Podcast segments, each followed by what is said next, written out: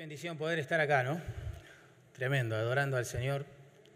Si no hubiera sido por su gracia, no sé dónde estaría, pero sí sé que acá no estaría. Es su misericordia, su gracia, que nos buscó cuando no le buscábamos, nos atrajo hacia Él cuando estábamos lejos, nos amó cuando no le amábamos. Tremendo, tremendo. Gracias a Dios. Bueno, les invito a abrir sus Biblias ahora, hermanos, la carta de Pablo a los tesalonicenses, primera tesalonicenses. Vamos a retomar el estudio donde lo dejamos el domingo pasado, capítulo 2.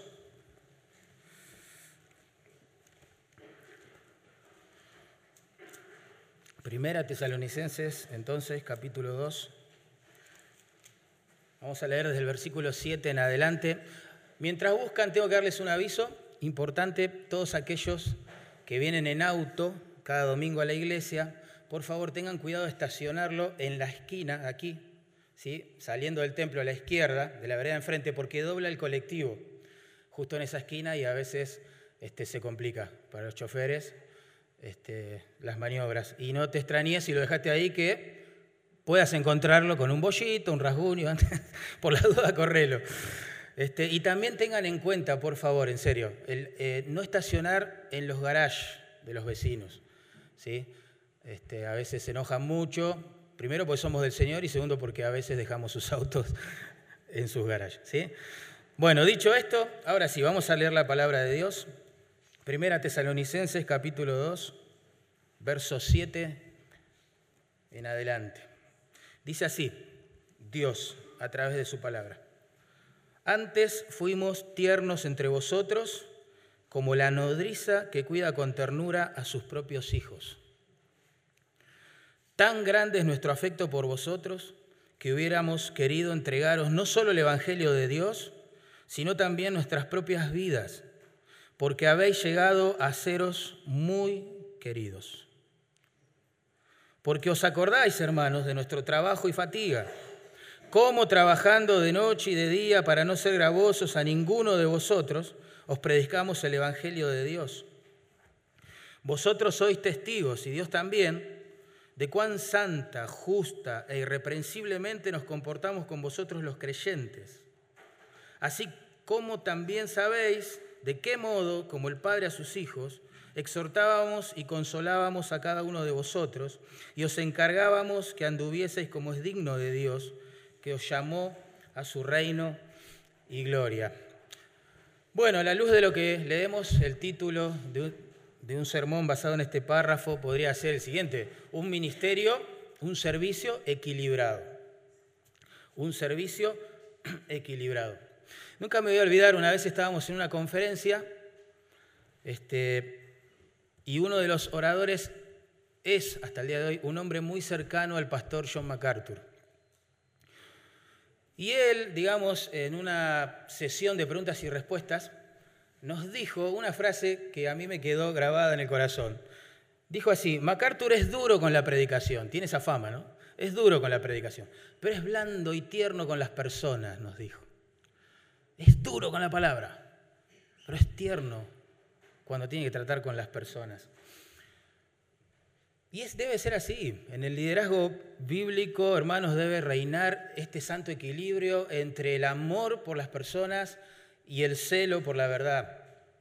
Tiene que reinar el amor y, la amonestación bíblica, eh, la gracia y la verdad, la misericordia y la verdad. Si descuidamos una de ellas, el ministerio se desbalancea y cae. No agrada a Dios. ¿sí? Digo esto porque al momento de escribir la carta, recuerden, eh, los falsos maestros estaban acusando a Pablo, cuestionando su carácter, su integridad, su ministerio. Bien, como él tuvo que salir corriendo literalmente de la ciudad de Tesalónica, porque los, las personas religiosas pero no convertidas a Cristo empezaron a levantar una turba en contra de ellos, estos falsos maestros, aprovechando esa situación, lo acusaban de no tener amor por la iglesia, de haberlos abandonado. ¿Qué fue eso? El tráfico yo sé que está congestionado, pero... ¡Qué gran! ¿O será la trompeta de la venida del Señor?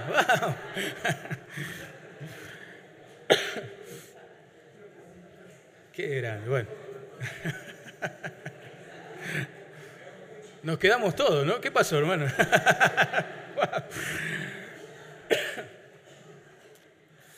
Bueno, volvamos. Decía, perdón, que al momento de escribir la carta, los falsos maestros, volvamos a ponerlo en contexto, eh, aprovechando la situación, como les expliqué, de que los misioneros tuvieron que salir corriendo de la ciudad, los acusaban y decían, mirá, en realidad no les importa la vida de ustedes, quieren salvar su propio pellejo, por eso se fueron, por eso los dejaron, los abandonaron. Bueno, Pablo responde a esas acusaciones claramente en este capítulo con un simple argumento. Les hace acordar a los hermanos la forma en que ellos se condujeron entre ellos. Así de simple. Miren, versículo 1 dice de capítulo 2, porque vosotros mismos sabéis, hermanos, que nuestra visita a vosotros no resultó vana. Ellos sabían. Verso 2, como sabéis, como sabéis. Verso 5, como sabéis. ¿Vieron cómo se repite esa frase? Verso 9, porque os acordáis, hermanos Verso 10, vosotros sois testigos. Verso 11, así como también sabéis. Hay un énfasis notable ahí. Porque esta es la herramienta con la cual Pablo defiende su ministerio. Ustedes saben cómo soy yo, dice Pablo, cómo nos comportamos, por qué le creen a esa gente.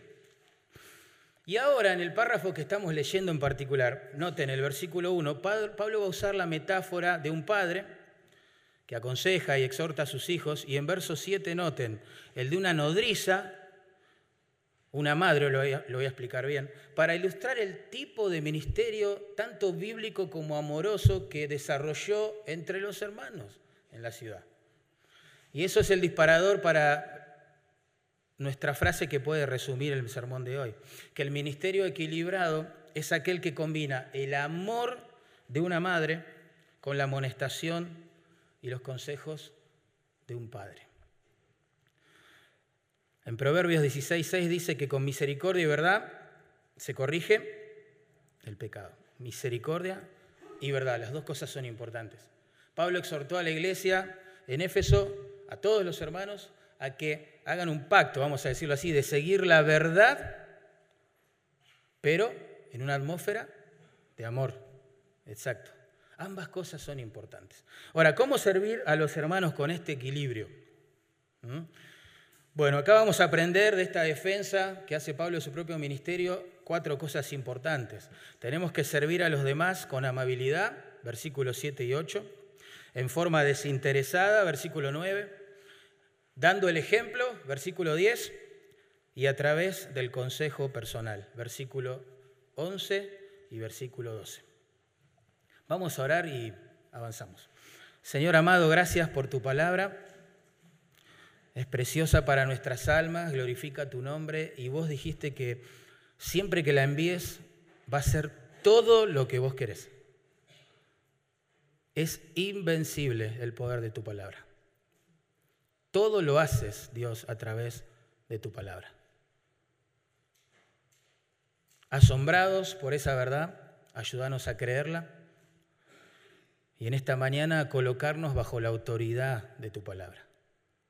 Habla a nuestros corazones, por favor, Señor, con ella, pastoreanos, guíanos, confróntanos, alegra el corazón, alimentanos y haz todos esos milagros que sueles hacer con ella, por favor. Te lo pedimos en el nombre de Jesús. Amén. Y amén. Bueno, número uno, entonces, debemos ministrar con el amor de una madre. Versículo 7 y versículo 8. Noten los énfasis que hay ahí. Antes, antes de avanzar, perdón. ¿Vieron cómo empieza el versículo? Con una conjunción ahí de contraste. Antes, antes. Está marcando un contraste entre las acusaciones que estos hombres hacían en contra de Pablo, de las cuales se defiende en versículo 1 y 6, y la forma en la que ellos realmente sirvieron a los hermanos, y que explica en versículos 7 y 12. Así que en vez de ser una carga, como dice el verso 6, en el, en el sentido de exigir dinero o respeto de las personas, en realidad ellos dedicaron su tiempo a servir y amar, como lo haría una madre por sus hijos. En vez de ministrar por lucro, por señorío o por lujuria, como explicó que hacen los falsos maestros en los versículos anteriores, en realidad Pablo y su equipo lo hicieron con la ternura y el desinterés, la abnegación de una madre por sus hijos. ¿eh? Pero noten el énfasis en el amor y en la ternura. Miren, versículo 7. Antes fuimos tiernos, tiernos, como la nodriza que cuida con ternura. Miren el énfasis. Verso 8, tan grande es nuestro afecto, afecto por vosotros. Al final del versículo 8 dice, habéis llegado a sernos muy queridos. El énfasis es ineludible. Debemos ministrar a las personas con el amor de una madre. Tremendo eso. Y antes de avanzar, tenés que preguntarte, hermano, vos que tenés un ministerio en la iglesia o que querés tenerlo, y si sos creyente deberías orar para tenerlo, tenés que ministrar con el amor de una madre. A eso nos llamó Dios. Interesante. Noten ahí el adjetivo tiernos, tiernos, significa amable, gentil, se usa en 2 Timoteo 2.24 para exhortar al siervo de Dios a no ser contencioso, sino amable, ahí está nuestra palabra, amable, para con todos. Y en verso 25 agrega, y aún para con aquellos que se oponen. Imagínate, es una amabilidad unilateral. Se expresa por amor a Dios, independientemente de la respuesta que reciba. ¿eh? Los siervos debemos mostrar amabilidad, tanto al instruir a los creyentes como al corregir a los que se oponen. Amabilidad, ternura, como la nodriza, dice Pablo, como la nodriza que alimenta a sus propios hijos. Las nodrizas generalmente alimentaban hijos ajenos, pero acá habla de una nodriza que está alimentando sus propios hijos. Por lo tanto, apunta a una madre, ¿no?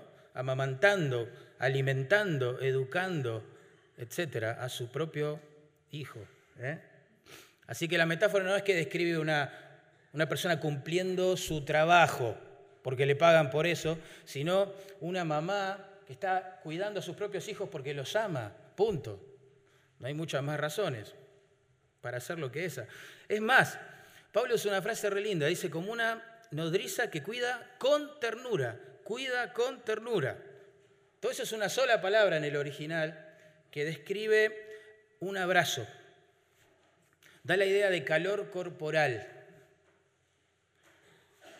Se usa, para nuestra sorpresa, esta misma palabra, en Efesios capítulo 5, verso 29, para descubrir el cuidado, escuchen esto, que Cristo tiene por su iglesia. Ahí dice que la sustenta y la cuida o la abraza o la mantiene cerca de Él. Y eso es lo que Dios quiere que hagamos con las personas en su nombre. Un día Moisés, ustedes recordarán, cansado de oír tantas quejas de parte del pueblo de Israel, el pueblo escogido de Dios para traer el Mesías al mundo y la ley, etcétera, los pactos,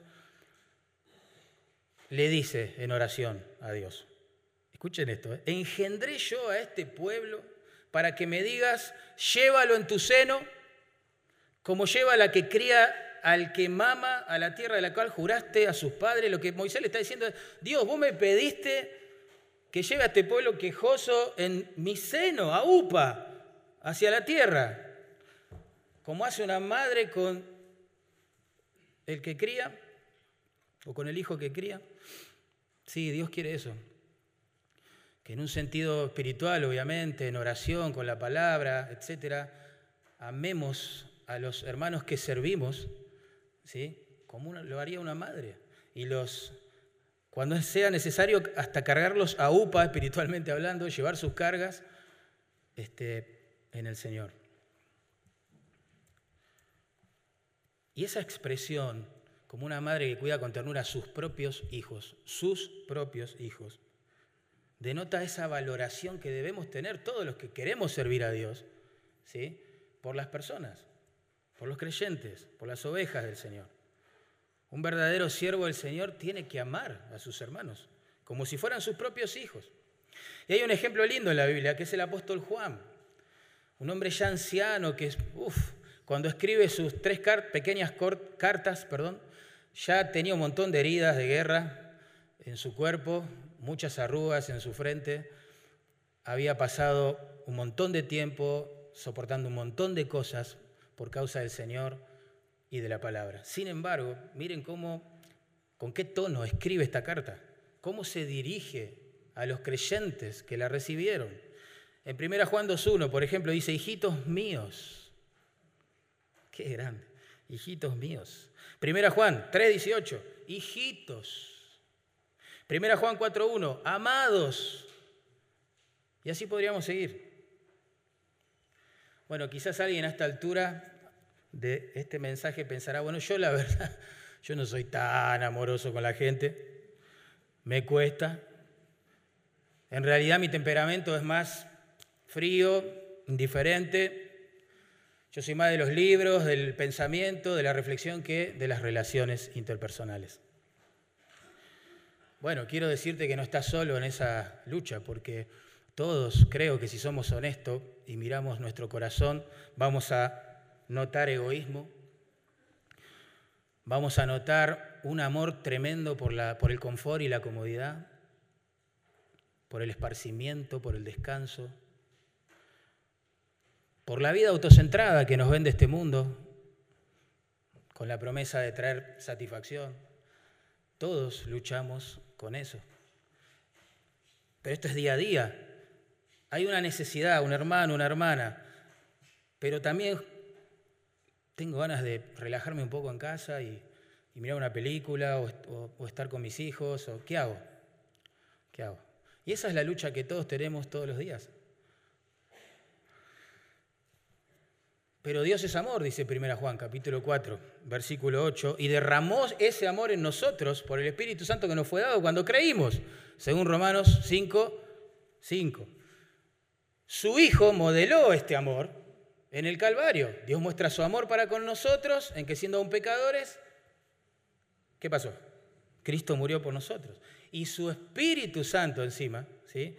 nos llena con el fruto que entre otras cosas conlleva el amor. Gálatas 5, 22, 23. El fruto del Espíritu es amor.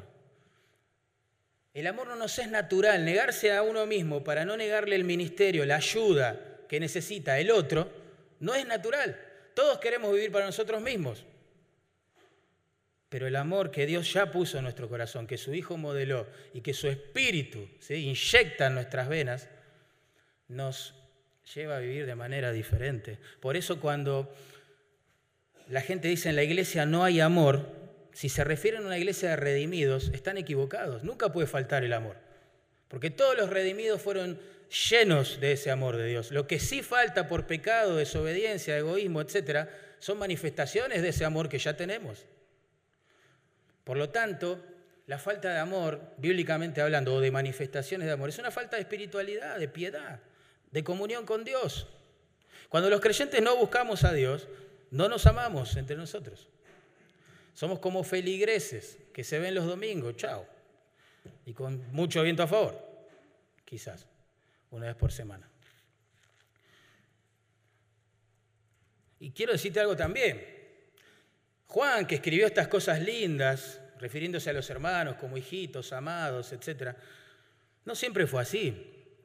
No siempre fue así. Ustedes recordarán que según Lucas capítulo 9, versículo 54 en adelante, él le pidió al Señor que le dejase orar para que descendiera fuego del cielo y consumiera a los samaritanos, ¿se acuerdan? Yo no veo ahí a un viejito amoroso que dice, hijitos amados, no, ahí está orando para que el fuego descienda y consuma a un montón de gente. Wow, entonces Juan no es que nació siendo tan amoroso. ¿Verdad?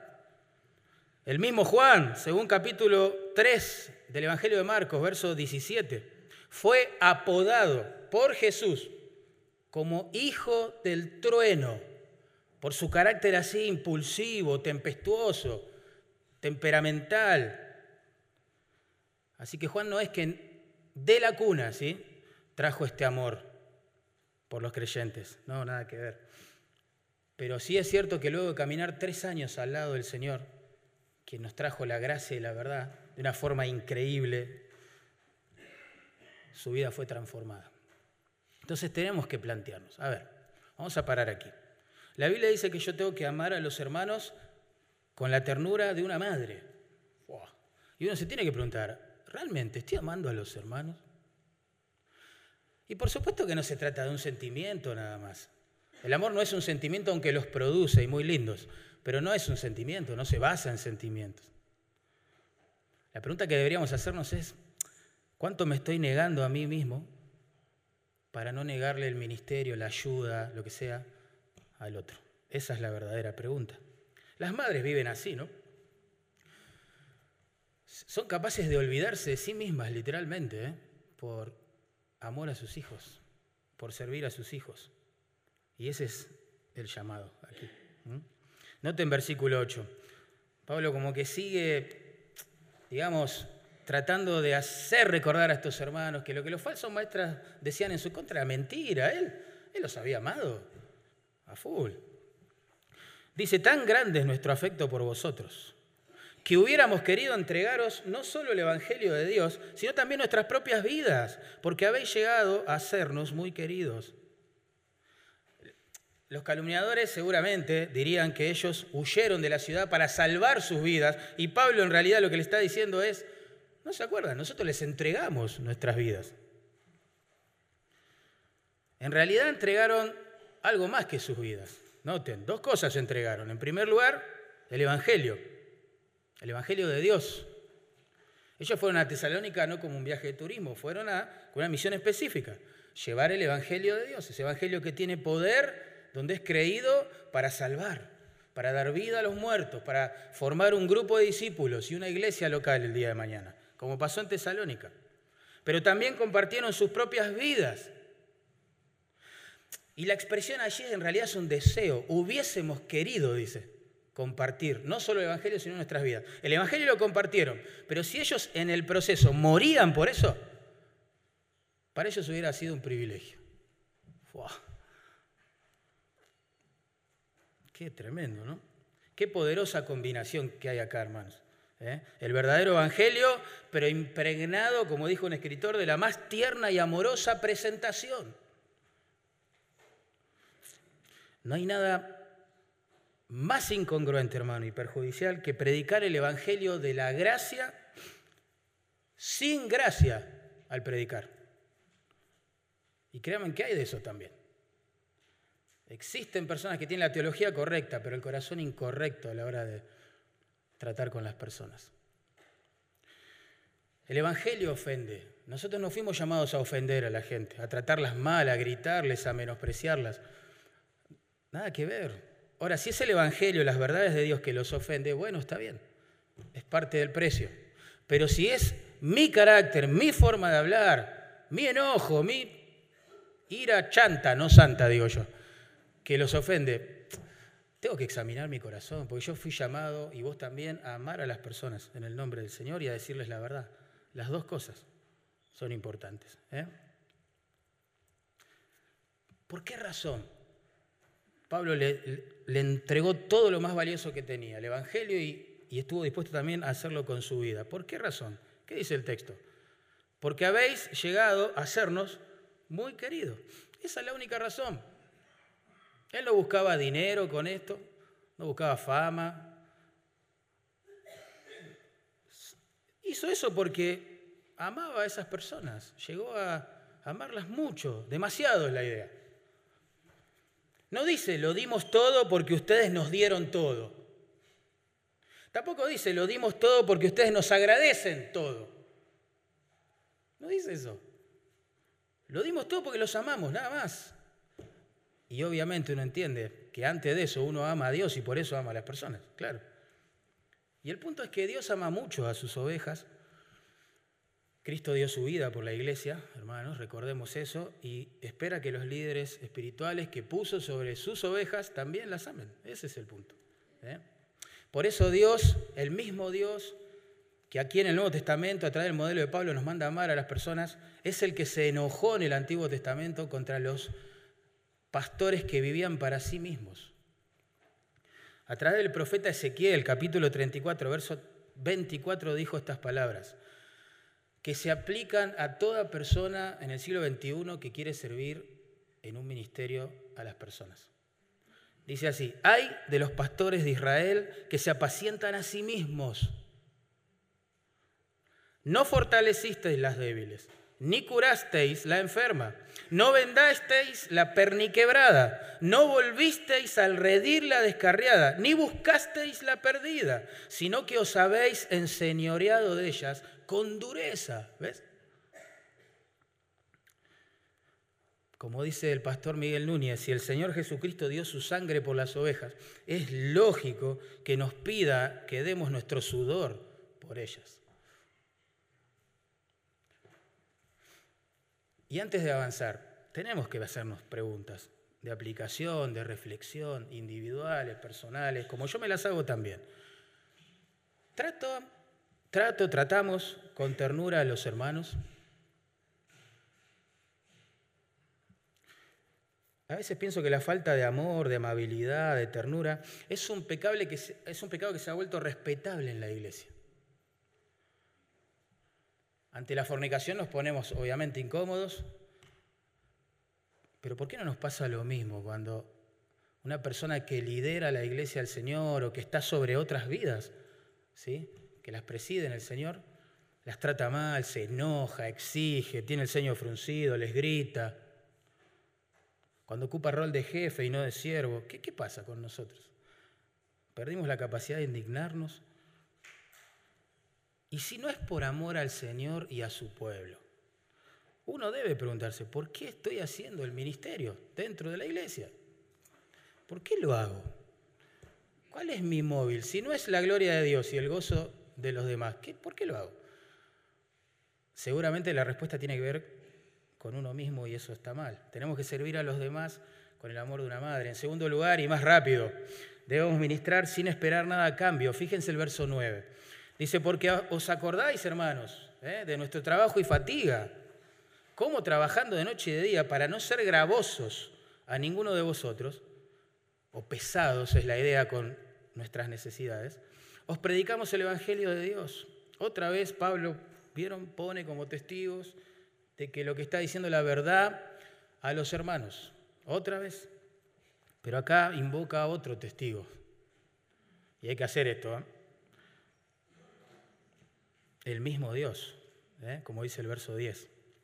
Pero el punto acá es, ¿duda alguien de que lo dimos todo y que no pedimos nada a cambio? Pablo dice, bueno, acuérdense que mientras les predicábamos el Evangelio, trabajábamos con nuestras propias manos para conseguir sustento y no tener que pedir nada a nadie, no ser carga económica es la idea, a nadie allí. Les dimos todo, nunca exigimos nada a cambio. De hecho, la palabra que ahí se traduce trabajos, trabajo, denota un golpe o azote en su raíz. Y con el tiempo llegó a usarse para describir esos, esos trabajos pesados que nosotros diríamos hoy son insalubres quizás. ¿eh? Por eso él habla de un trabajo duro, agotador. Tremendo esto. Los, los misioneros parece que sirvieron diligentemente a la iglesia, a la palabra de Dios, pero no esperaron una compensación económica por ello. Aunque el mismo Pablo después va a enseñar a los Corintios capítulo 9, a Timoteo capítulo 5 verso 18, que tenían derecho a recibirla. Noten, se los leo. 1 Timoteo 5, 18. Dice, los ancianos que gobiernan bien, o pastores, ¿no? sean tenidos por dignos de doble honor, mayormente los que trabajan en predicar y enseñar. Pues la escritura dice, no pondrás bozal al buey que trilla, y digno es el obrero de su salario. Este mismo Pablo que enseña estas cosas, ¿sí? es el que acá en Tesalónica se abstuvo, digamos, de recibir apoyo económico. Es más, dice ahí, trabajé de día y de noche. Y el plural incluye a Silas y a Timoteo también. Los tres misioneros tuvieron la misma actitud. ¿Por qué? se pregunta uno. Bueno, el texto lo dice. Para no ser gravosos, dice allí, a ninguno de vosotros. Pablo sabía claramente que ellos, los tesalonicenses, carecían de recursos materiales, pero mal. No olvidemos que Tesalónica era una ciudad que era parte de la empobrecida provincia de Macedonia, que en 2 Corintios capítulo 8, verso 1 y 2, Pablo describió ¿sí? a la iglesia que estaba allí, que estaba compuesta por hermanos muy pobres en lo material, pero muy ricos en generosidad, ¿se acuerdan? Los hermanos en Tesalónica eran muy pobres, pobres, muy, demasiado. Y encima, como había gente acusando los motivos de Pablo, por eso se defiende en los versículos 1 al 6, diciendo que él no predica por lucro, ¿sí? evidentemente no quiso recibir sustento o ayuda económica a estos hermanos. Y uno se pregunta, ¿de qué vivía? Bueno, de lo que obtenía por su trabajo, dice allí. Y hay una pista más que nos da el Nuevo Testamento. Él también percibía sustento de otras iglesias. No de Tesalónica en ese momento, mientras les estaba predicando, pero sí de otras. Por ejemplo, en Filipenses capítulo 4, verso 16. Pablo agradece esto a la iglesia con estas palabras. Escuchen bien. ¿eh? Pues a una Tesalónica, me enviasteis una y otra vez para mis necesidades, dice Pablo. ¿Ven? Pablo estaba predicando el Evangelio en Tesalónica. No quería recibir nada material de ellos porque la gente era muy pobre, porque la iglesia era nueva, porque no sabían nada de la teología, de la ofrenda, del dar y esas cosas. Él quería predicar el Evangelio, pero los hermanos de Filipenses aportaban, completaban, por así decirlo, el sustento que él ganaba trabajando con sus propias manos en la ciudad. ¿Por qué digo todo esto? ¿Cuál sería el resumen de una teología sobre este tema? Bueno, que el misionero del Señor va a saber cuándo aprovechar y cuándo rechazar también ¿sí? su derecho a recibir sustento. ¿Sobre qué base? Bueno, si eso va a ser un estorbo para el Evangelio, en determinado lugar, tiempo, cultura, bueno, lo va a rechazar. Como hizo en Corinto, por ejemplo. Pablo rechazó la ayuda que le quisieron dar los corintios. ¿Por qué? Porque también había un clima no de bendición, sino de calumnia. Entonces, en 2 Corintios 11:8 les escribió estas palabras a los hermanos. Dice, he despojado a otras iglesias, está siendo irónico, ¿no? He despojado a otras iglesias, ¿eh?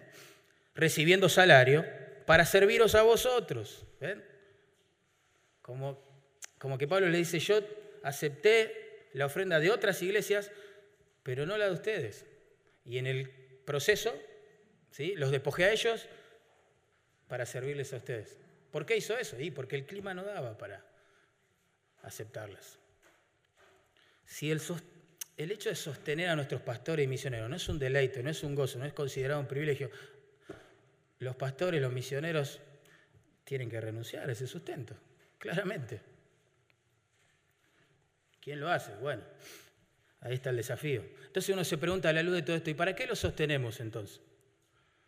Bueno, como leí en 1 Timoteo 5:18, para que ellos puedan hacer bien su trabajo, se puedan dedicar bien al estudio, a la enseñanza de la palabra, y también puedan dedicar tiempo a la consejería pastoral, personal, obviamente que es necesaria en la iglesia, con los hermanos que lo necesitan. Pero sea como sea el punto acá, y este es el énfasis, Dice Pablo, como conclusión, igual les predicamos el Evangelio de Dios, ¿vieron? Os predicamos el Evangelio de Dios. El punto es que un siervo de Dios va a seguir predicando la palabra, tanto si recibe sustento como si tiene que trabajar secularmente para obtenerlo. Pregunto, ¿no? En el contexto de la, metáfora de la madre con sus hijos, ¿no es lo que hacen las madres por sus hijos? ¿Cuánto cobra tu mamá por cocinar, lavar, planchar, sacar la basura, etc. Con esto no estoy diciendo que no son dignas, deberían cobrar un salario, pero ¿cuánto cobran?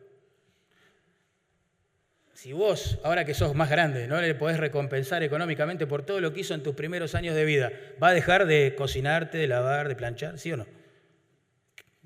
No. Vas a ser su bebé eterno. Bueno, el siervo de Dios, el verdadero siervo de Dios, que no está movido por lucro ni ganancias deshonestas, mira el sustento económico como la posibilidad de tener más tiempo para invertirlo en la palabra, en las personas y en la extensión del Evangelio. Es así. No como una condición para hacer el ministerio. ¿Sí? Hace poco estaba hablando con un joven que le habían ofrecido unos cuantos ministerios. ¿Sí? Un joven estudiante de una facultad bíblica.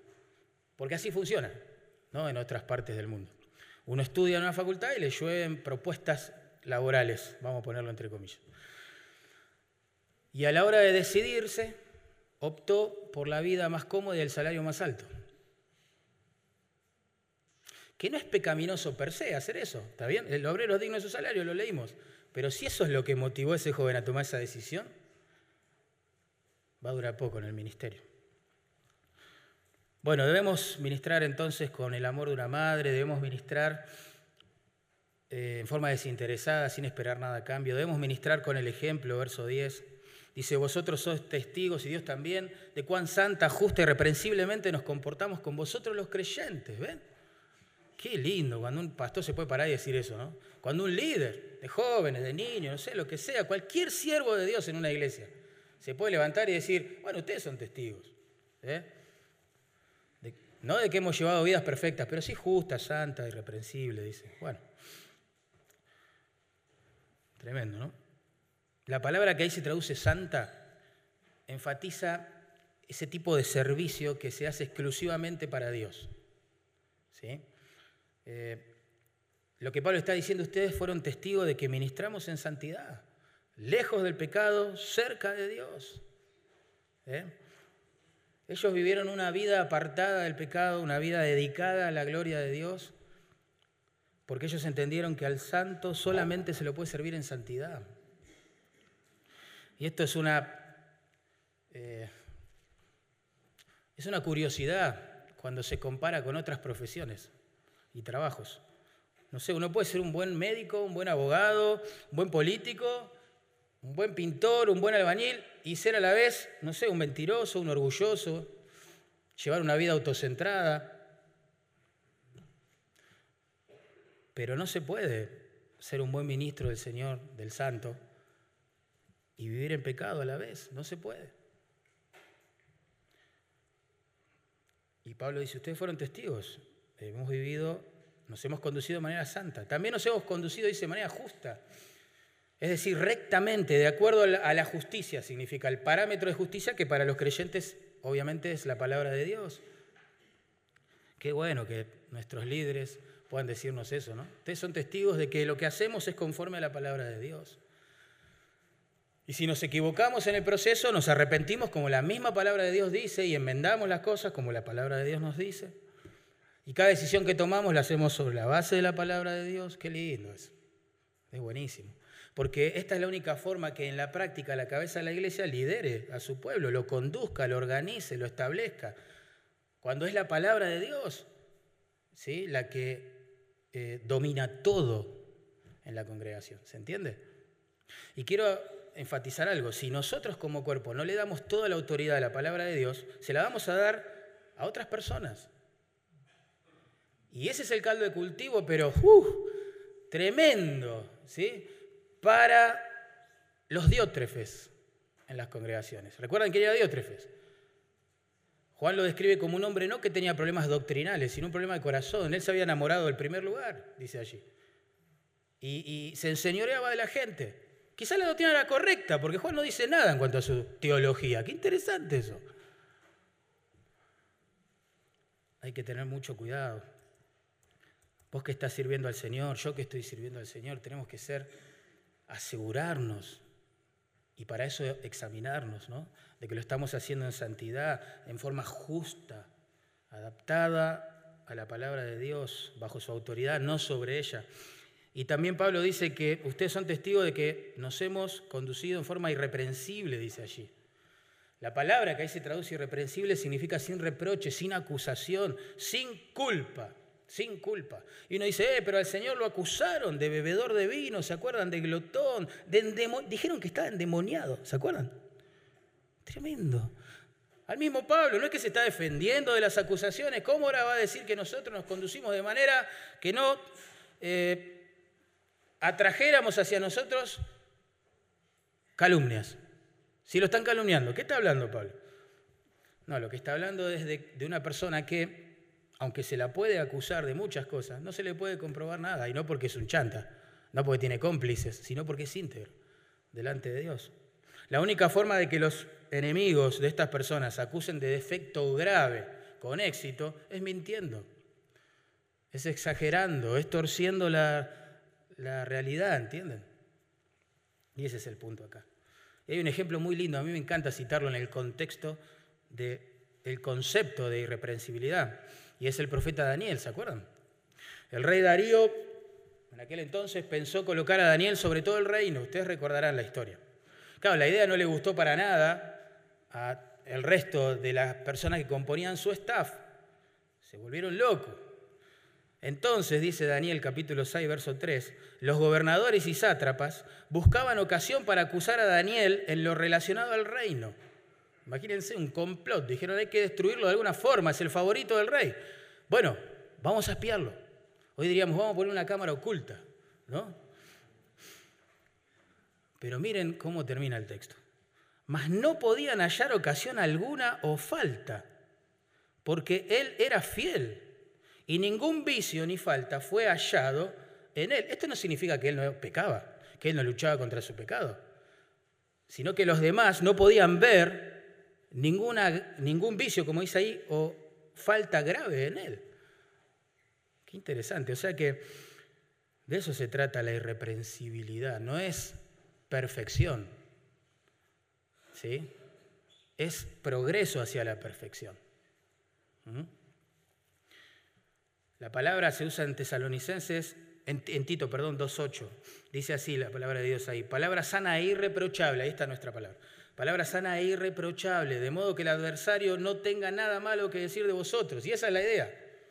Así como una falta grave desde el púlpito, según lo que acabo de leer, le da ocasión a los, a los adversarios de traer burlas sobre el Evangelio, una falta grave, fuerte, reiterada en, en el carácter de aquellos que quieren servir a Dios, también va a traer descrédito sobre su mensaje y sobre su ministerio sobre su vida. Y sobre la iglesia que preside también. Ministrar con el ejemplo, dice Pablo. Eso es en esencia la responsabilidad de los líderes espirituales. Ustedes recordarán las palabras de Pablo a Timoteo. Esto manda y enseña. Y Timoteo habrá pensado, pero yo soy joven, no me van a escuchar. Pablo agrega, ninguno tenga en poco tu juventud, sino sé ejemplo de los creyentes. Ahí está. La autoridad la da el ejemplo. En palabra, conducta, amor, espíritu, fe y pureza. Primera Timoteo capítulo 4, versos 11 y 12. Y podría leer un montón de versículos. Ustedes recordarán lo que Pablo le dijo a los corintios. Capítulo 11, verso 1. Sean imitadores de mí. Paréntesis por contexto, no de aquellos ¿sí? que son enemigos de la cruz y que están en la iglesia. Sean imitadores de mí, dice Pablo, como yo imito a Cristo, ¿se acuerdan? Y así podríamos mencionar un montón El punto es que, como dijo Thomas Brooks, un puritano ya fallecido hace muchos años, el ejemplo es el discurso más poderoso. El ejemplo es el discurso más poderoso. Y esto me hace pensar un montón y te tiene que hacer pensar un montón si queremos servir a Dios sirviendo a los demás. Hoy precisamos, sin duda, predicadores serios, cantantes, lo que sea, en Internet y damos gracias a Dios por los que son sanos y Dios utiliza desde ese lugar. Pero sobre todo lo que más se precisa es de modelos que ilustren los principios en las iglesias, hermanos. ¿Por qué? Porque el predicador de Internet puede enseñarnos muy bien, y de hecho lo hacen, gracias a Dios, muchos de ellos, a amar a nuestras esposas. Pero el siervo de iglesia, vamos a decirlo así, te va a mostrar con su ejemplo cómo hacerlo. ¿Cómo hacerlo cuando surgió un conflicto? Bueno, podés hablar acerca de ese conflicto y su resolución con un predicador de Internet. El predicador de Internet puede enseñarte a perdonar, aconsejar, pastorear, amar a tu cónyuge, educar a tus hijos en el temor del Señor, pero solo el siervo de la iglesia podrá mostrarte cómo hacer esas cosas mediante su ejemplo. Necesitamos las dos cosas. ¿Saben? Paréntesis, ¿no? Cada vez que visitamos una zona con la visión misionera de establecer una iglesia, ¿no? Porque no hay, o son muy pocas, eh, nos pasan cosas similares con respecto a esto. Nos damos cuenta que Dios, en su soberanía, ya llegó, ya les alcanzó, vamos a decirlo así, la palabra a esas personas a través de Internet. Y es hermoso, y todos te hablan de predicadores que nosotros también escuchamos. Y son una bendición. Y hay que orar mucho por esos hermanos, claramente, porque Dios los usa en serio y el diablo los ataca, los ataca en serio también. Pero qué interesante es que todos ellos claman por una iglesia local. Si lo único que necesitara el creyente es sentarse a escuchar buenos sermones, ¿por qué piden una iglesia local si ya lo tienen suplido? Los mejores quizás sermones están en internet.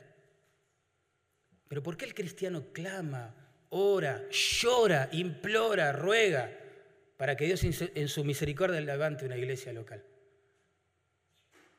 Porque es ahí donde los modelos de piedad son usados por Dios para formar a Cristo en nosotros entre otras razones. Bueno, verso 11 y 12, último punto, tenemos que ministrar también a través del consejo personal. Contacto personal. Noten, verso 11, así como también sabéis, otra vez Pablo les hace acordar cosas que ellos ya sabían, de qué modo como el padre a sus hijos, ahora cambió de metáfora, dejó a la nodriza, ¿verdad? Que cuida a sus hijos con ternura y ahora inserta esta otra metáfora, el padre con sus hijos, que exhortan y consuelan a cada uno de vosotros. ¿No? Hoy decíamos que el ministerio equilibrado combina el amor de una madre con la amonestación, el consejo de un padre. Y bueno, si ustedes, saben que si hay un mal común en las familias súper ocupadas de hoy, siglo XXI, es la figura del padre ausente, ¿no? Pero acá como que Pablo se presenta como un padre piadoso presente, que se acercó a estos hijos ¿sí? Espirituales de Tesalónica para aconsejarlos. Noten dos cosas, dice ahí, los exhortábamos. Eso significa nos pusimos al lado de ustedes. Y el contexto define para qué. Puede ser para alentar, puede ser para ayudar, para consolar, para reprender, para amonestar. El punto es que ellos se pusieron al lado de los tesalonicenses. Después dice también los consolábamos. Bueno, eso también habla de acercarse, pero con un fin específico, consolar al que sufre. Ponerse al lado para alentar, para consolar. Y en este sentido los misioneros fueron como padres espirituales que se pusieron al lado de sus hijos con el fin de consolarles, de alentarles, de reprenderles, amonestarles, instruirles, enseñarles, etcétera, etcétera, etc. El punto aquí es que tenemos que equilibrar, hermanos, y quizás está bueno dirigir esta exhortación específicamente a aquellos que anhelan obispado, que quieren ser misioneros, pastores. Tenemos que equilibrar el trabajo que se hace en el púlpito y antes del púlpito en el escritorio con el que se hace cara a cara con las personas. Este texto plantea un equilibrio sano, hermoso, entre el ministerio personal y el que se hace en público. Debemos equilibrarnos, hermanos, e imitar tanto al Pablo que vemos, no sé, al Pablo predicador, vamos a decirlo así, que vemos en el libro de los Hechos, por ejemplo, con el Pablo pastor acá, consejero, paternal, que vemos en Tesalónica. Las dos cosas son importantes. Las modeló el mismo apóstol. Debemos imitar tanto al Pablo erudito de la palabra en teología que vemos en la carta de Romanos, por ejemplo, o Gálatas, con, como el que está entregado a las personas aquí, o en Hechos capítulo 20, que llora con sus colegas y se despide de ellos. La predicación pública, hermanos, y el consejo personal son las dos alas del avión del ministerio. Así como un avión con una sola ala se desequilibra y finalmente cae, el ministerio que no equilibra estas dos cosas le va a pasar lo mismo. Le va a pasar lo mismo. A mí me preocupa un montón que la mayoría de las personas que hoy estudian en un seminario y quieren ser pastores están pensando solo en un ala del ministerio. Y créanme, no es la del contacto personal. En muchos casos, muchísimos lamentablemente casos, están pensando en el ministerio público y nada más. Se va a caer el ministerio, así. Pero Pablo dice que yo me acerqué a estos hermanos, los aconsejé, los alenté, los exhorté, hice un montón de ministerios, pero cerca de ellos, ¿no? Con una meta específicamente, noten cómo termina el verso 12. Os encargábamos que anduvieseis como es digno de Dios, que os llamó a su reino y gloria. Esa es la meta verdadera de un ministerio. Ver a los hermanos y a las hermanas eh, andar como es digno de Dios. Pablo decía, yo sufro dolores de parto hasta que Cristo sea formado en las personas que ministro.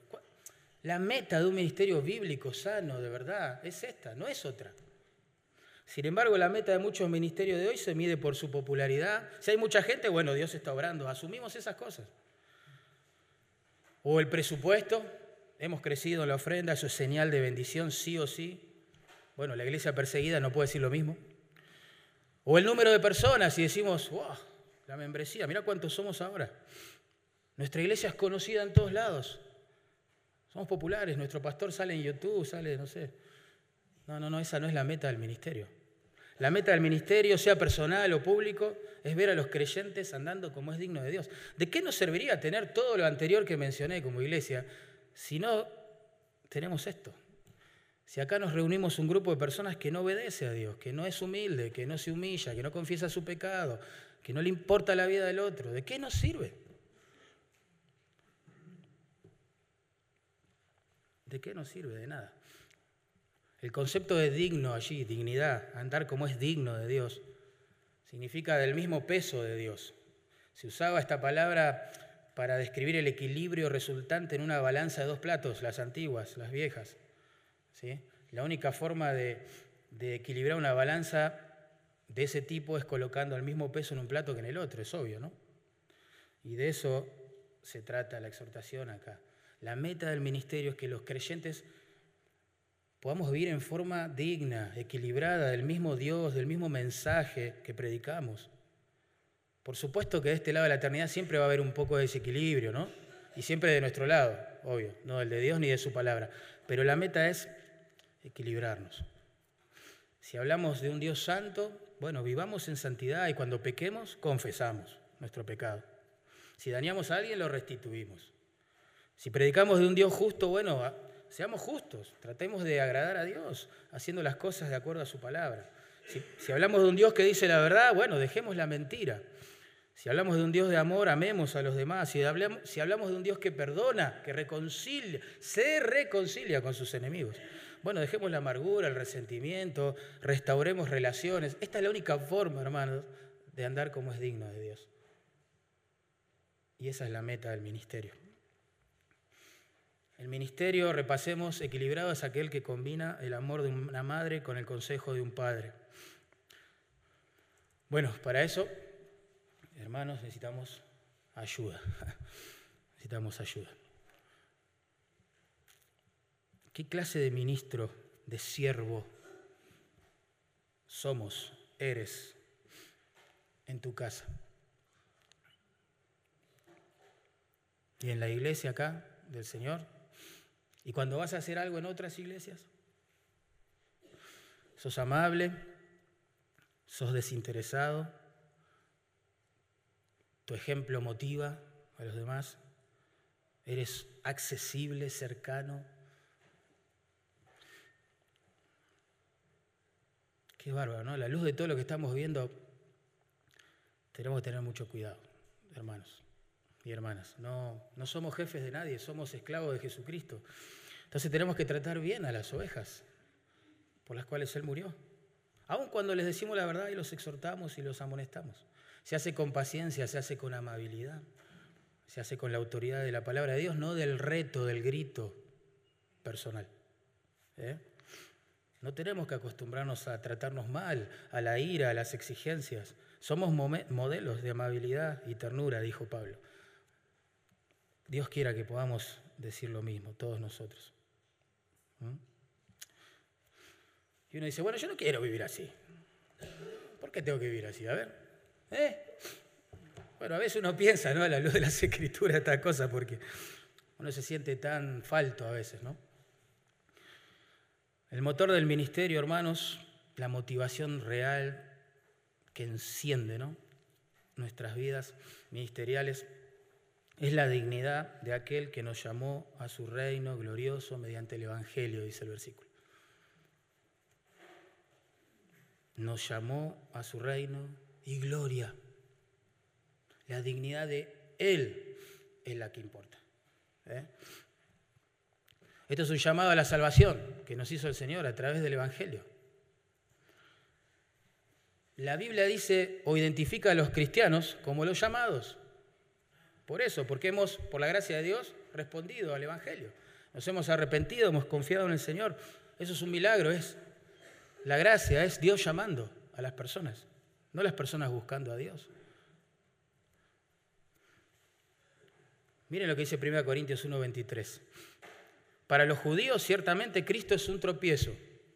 Ellos esperaban un Mesías conquistador, no uno crucificado, ¿sí?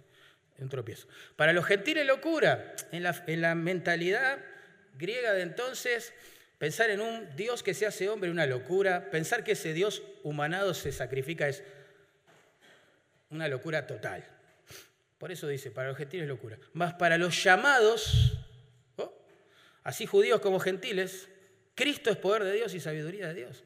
¿Ven? Este texto divide a la humanidad en tres grupos. Judíos, gentiles y llamados. Judíos, gentiles y llamados.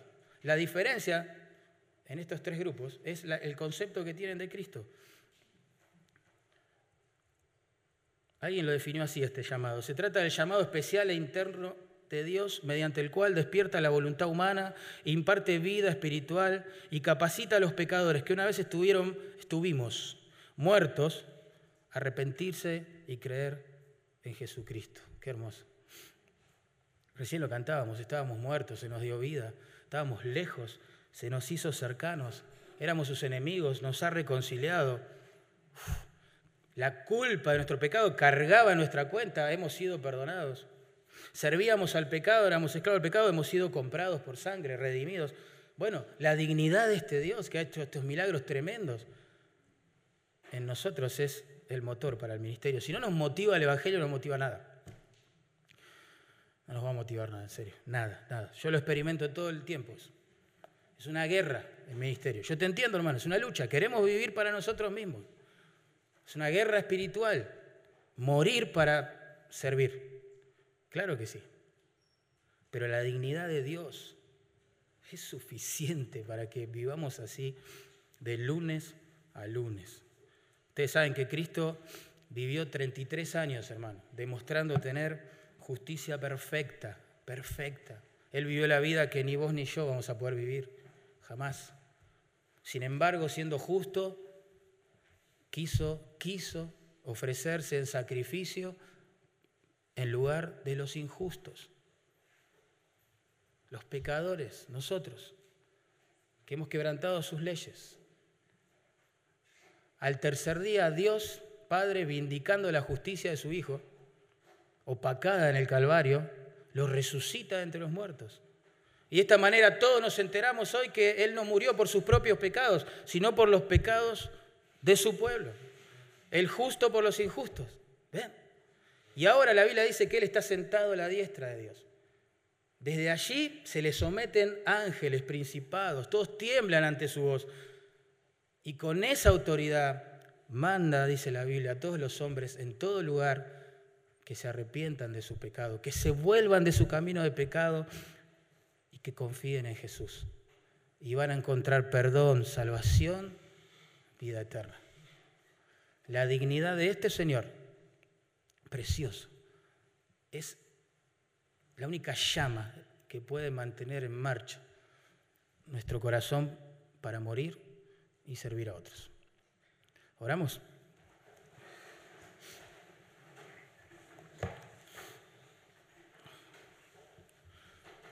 Vamos a orar al Señor.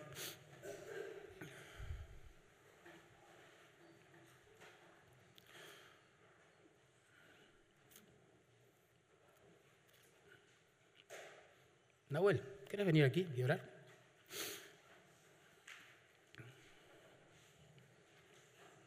Que Dios tenga misericordia. Nau.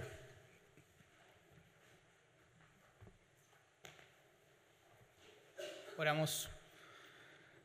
Amado Cristo, gracias por, por poder escuchar tu voz, Señor, a, a través de nuestro pastor. Gracias, Señor, porque nuestros pastores, Señor, nos muestran con su ejemplo esto mismo que, que hoy Pablo nos enseñaba. Señor, que podamos ser conscientes de que no es solamente saber leer libros, saber explicar correctamente doctrina, sino atesorar esa misma doctrina en el corazón, que eso realmente nos encienda para amar a otras personas.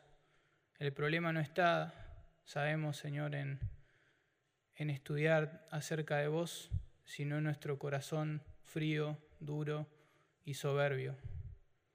Dios, por favor, que a través de estas palabras que hoy nos hablaste, podamos meditar, reflexionar y evaluar nuestro corazón, examinarlo en profundidad, Señor, porque a veces pensamos que sabemos en qué estamos fallando, pero a veces no llegamos a la raíz de nuestro problema, Señor, y ayúdanos. Y a través de eso que podamos amar a las personas, que podamos poner el Evangelio ahí en medio de nuestro pecado para ver a Cristo exaltado por encima de todo y que eso traiga gozo para, para poder servirte, Señor, y servir a las personas. Que podamos amar a las personas en nuestro servicio y no pensar solamente en que queremos un lugar, que queremos ser vistos, que esa es nuestra tendencia, Señor. Ayúdanos a arrepentirnos por eso y darte la gloria a vos en vez de a nosotros mismos. Oramos en el nombre de nuestro amado Señor. Amén.